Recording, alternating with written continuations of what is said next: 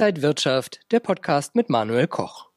Wir schauen heute auf kurzfristige Anlagestrategien, die jeder Anleger auch einfach für sich umsetzen kann. Und damit herzlich willkommen zum IG Trading Talk.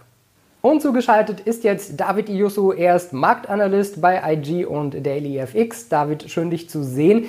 Welche Märkte lassen sich denn gut traden und äh, vor allen Dingen auch warum? Ja, Manuel, ähm, ich denke mal, für kurzfristige Trader ist die Liquidität die am, der am wichtigsten äh, oder der relevanteste Faktor in der Regel. Denn äh, Liquidität bedeutet auch immer, dass wir sehr viele Kursbewegungen in dem jeweiligen Markt haben. Das ist das eine.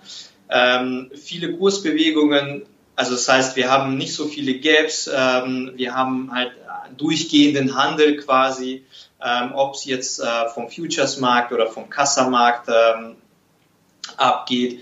Ähm, wichtig ist eben, dass ähm, der Handel quasi durchgehend gewährleistet ist. Und das ist für kurzfristige Trader wichtig, weil wir brauchen diese Kursstellung, um unsere Positionen schnell eingehen zu können und schnell wieder zu verlassen oder ähm, wieder zu verkaufen. Ähm, und jede Phase, in der wir uns äh, in einer gewissen Unsicherheit befinden, weil die Märkte geschlossen sind, sind halt für kurzfristige Tra Trader nicht äh, so optimal.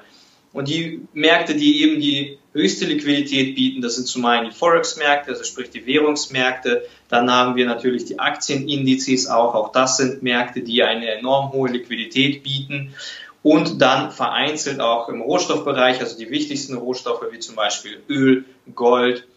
Ähm, genau. Und ähm, ja, mittlerweile auch der Kryptowährungsmarkt ist sehr interessant, wobei das ein gutes Beispiel dafür ist, dass der Markt nicht unbedingt sehr liquide in dem Sinne ist, sondern er ist schon natürlich trotzdem mittlerweile liquide, aber ähm, die, ähm, ich sag mal, das, das umgesetzte Volumen ist im Vergleich zu den anderen Märkten noch relativ gering. Und das sorgt eben dafür, dass die ähm, Kursbewegungen, die Kursvolatilität eben sehr stark ausfällt und das kann auch zu Ungunsten der Trader am Ende ausfallen. Denn viele Kursbewegungen äh, bedeuten zwar auf der einen Seite auch viele Chancen, die man ergreifen kann, wenn man sie findet. Auf der anderen Seite bedeutet es natürlich auch ein erhöhtes Risiko, denn man kann nicht jede noch so kleine Chance wahrnehmen, sondern man muss schon filtern und die besten Chancen versuchen rauszufiltern. Das heißt, viele Kursbewegungen bedeutet auch ein etwas erhöhtes Risiko und das muss man halt eben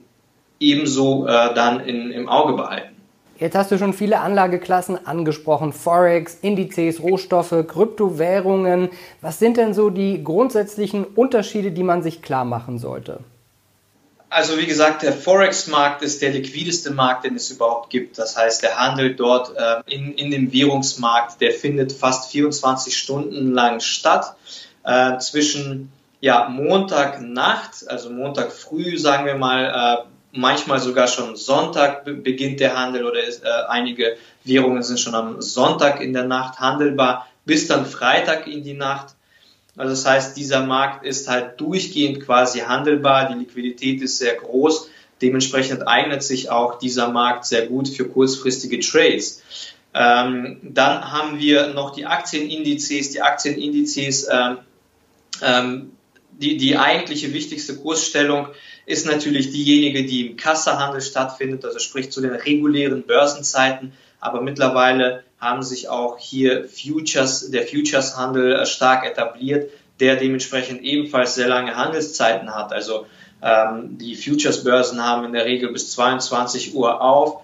Ähm, durch diese Zeitverschiebungen in den jeweiligen Ländern bieten viele Futures-Börsen aber dementsprechend trotzdem auch Handelszeiten in der Nacht an. Zum Beispiel, wenn wir uns jetzt sagen wir mal für den DAX äh, die Eurex anschauen, die den Futures-Handel auf den DAX anbietet, da kann man schon ab 2 Uhr nachts quasi beginnen zu handeln bis 22 Uhr äh, an dem Tag, dann äh, wo der Handelsschluss an der Futures-Börse stattfindet.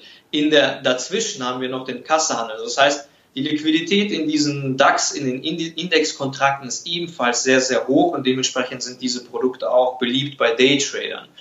Äh, dann haben wir Rohstoffe, die sind auch, die sind nicht so liquide, kann man sagen, ähm, aber trotzdem die wichtigsten Rohstoffe wie zum Beispiel Gold oder Öl äh, werden ebenfalls über die Futures-Börsen sehr, sehr lange gehandelt im Laufe des Tages.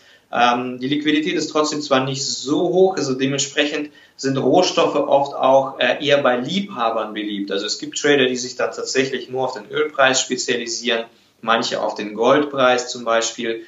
Ähm, insofern, also es gibt einige Unterschiede. Da sie weniger liquide sind, sind auch die Transaktionskosten höher.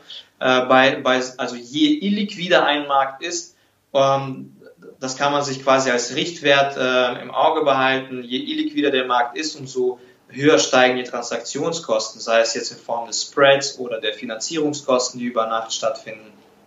Ähm, also das heißt, äh, das wirkt sich schon tatsächlich auf die Kosten dann aus. Warum dann auch die wirklich liquiden Märkte dann die beliebtesten Märkte am Ende sind. Und dann haben wir natürlich noch den Kryptowährungsmarkt. Ich habe ja eben schon äh, was dazu gesagt. Der Kryptowährungsmarkt gilt jetzt nicht unbedingt als der liquideste Markt, aber man kann trotzdem, weil die äh, Bitcoin-Kryptowährungsbörsen auch am Wochenende anhaben, aufhaben, mittlerweile auch Kryptowährungen am Wochenende handeln. Das ist der kleine und feine Unterschied. Trotzdem ein im Moment noch relativ betrachtet eher ein illiquider Markt. Dementsprechend sind die Transaktionskosten hier tatsächlich oder fallen hier tatsächlich höher aus. Warum handeln denn auch besonders viele Anleger gerne den DAX? Ist das schlau? Ja, der DAX hat sich als natürlich bei den europäischen Tradern als ein sehr beliebtes Trading-Vehikel bei den Daytradern äh, etabliert.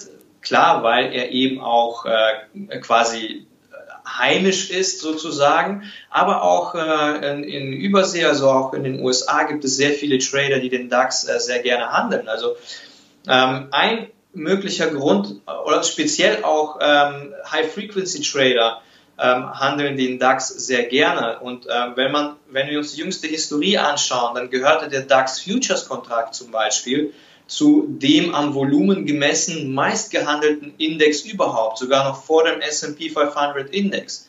Und das hatte eigentlich eher regulatorische Gründe auch. Das heißt, die, die Börsen hier in der EU werden etwas ähm, ja, weniger straff reguliert, wie es in den USA der Fall ist. Insofern war es insbesondere für High-Frequency-Trader, für Hedgefonds-Trader, äh, die im kurzfristigen Bereich unterwegs sind, der DAX natürlich ein sehr interessanter Wert. Das ist der eine Punkt.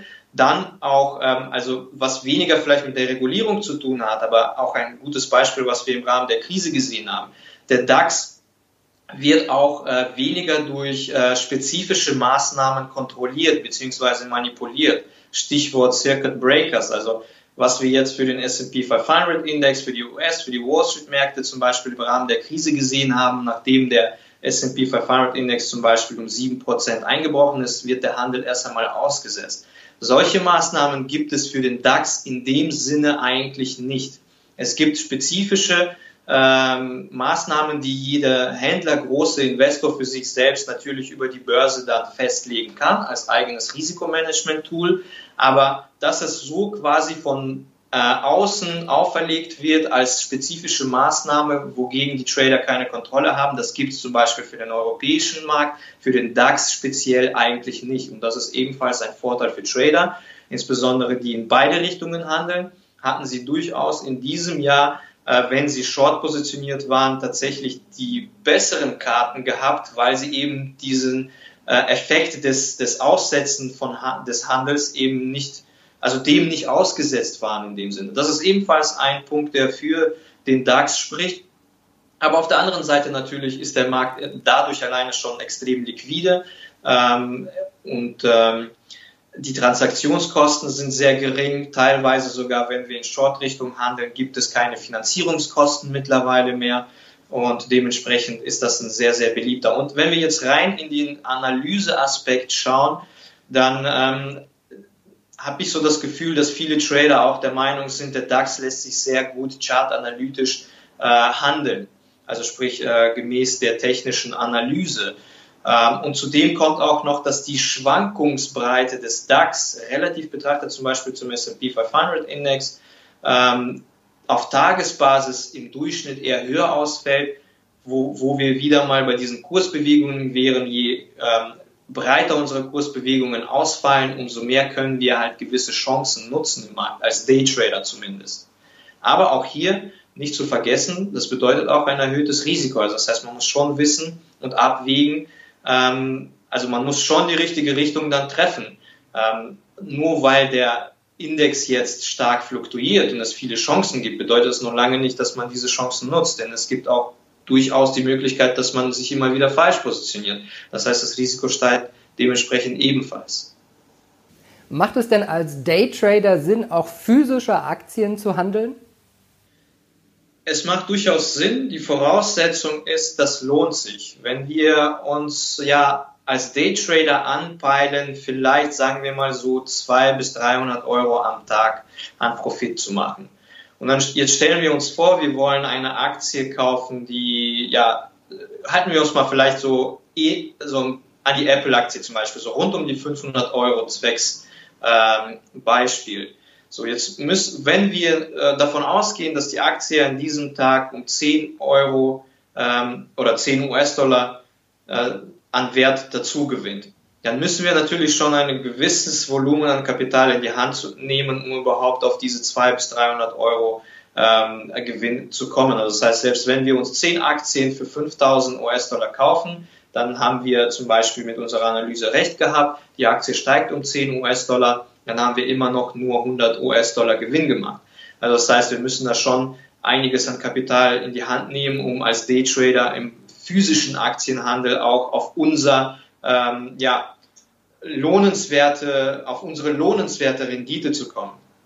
Ähm, das heißt, für die kapitalstarken Trader, Investoren äh, ist das durchaus auf jeden Fall drin. Und man sagt ja sowieso, dass äh, man ab einem erst ab einem Volumen von ungefähr 50.000 Euro oder US-Dollar überhaupt mit dem Trading anfangen sollte, hat äh, gewisse risikotechnische äh, Gründe.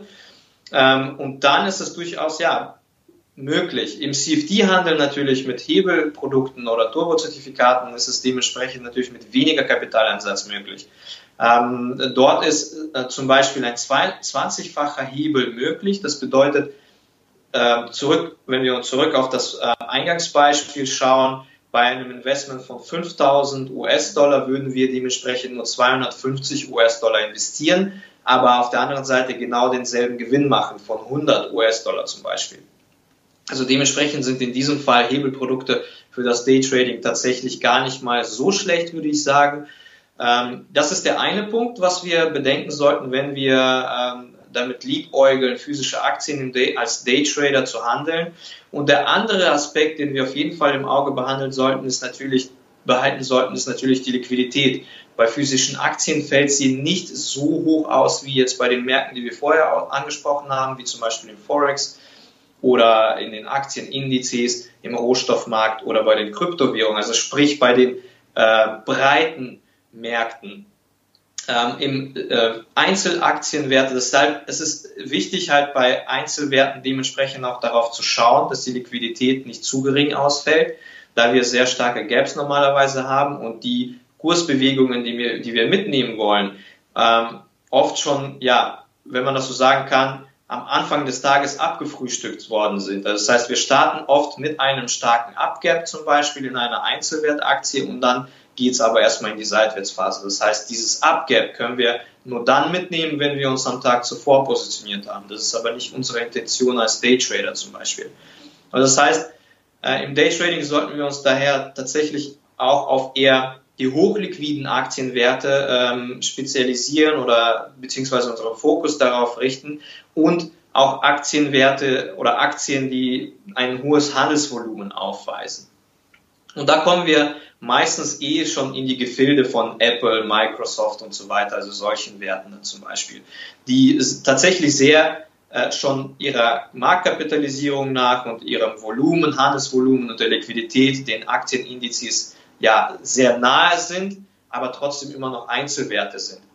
Und äh, ebenfalls äh, die Transaktionskosten fallen ein Tucken höher aus als jetzt bei den wirklich super liquiden äh, Märkten. Aber es ist auf jeden Fall möglich, ähm, auch physische Aktien als Daytrader zu handeln. Man muss halt, wie gesagt, nur eben diese Schritte alle bedenken und äh, eine gewisse Auswahl vorher treffen um dann tatsächlich äh, nicht zu viel auf der Kostenseite nachher zu verlieren und auch auf der analysetechnischen Seite, das heißt, sprich, wenn die Liquidität sehr gering ist, dass die meisten Bewegungen dann am Ende ohne uns stattfinden. Das müssen wir halt eben berücksichtigen. David, danke dir für diese ganzen Informationen. Ich glaube, jeder muss sich für seine eigene Strategie da das Richtige dann rausziehen. David Jusso, Marktanalyst bei DailyFX und IG, vielen Dank für diese ganzen Informationen. Danke dir auch, Manuel. Und liebe Zuschauer, Ihnen und euch danke fürs Interesse. Das war der IG Trading Talk für diese Woche. Schauen Sie auch gerne auf IG.com für mehr Informationen und ansonsten ein erfolgreiches Händchen an den Märkten. Bis zum nächsten Mal.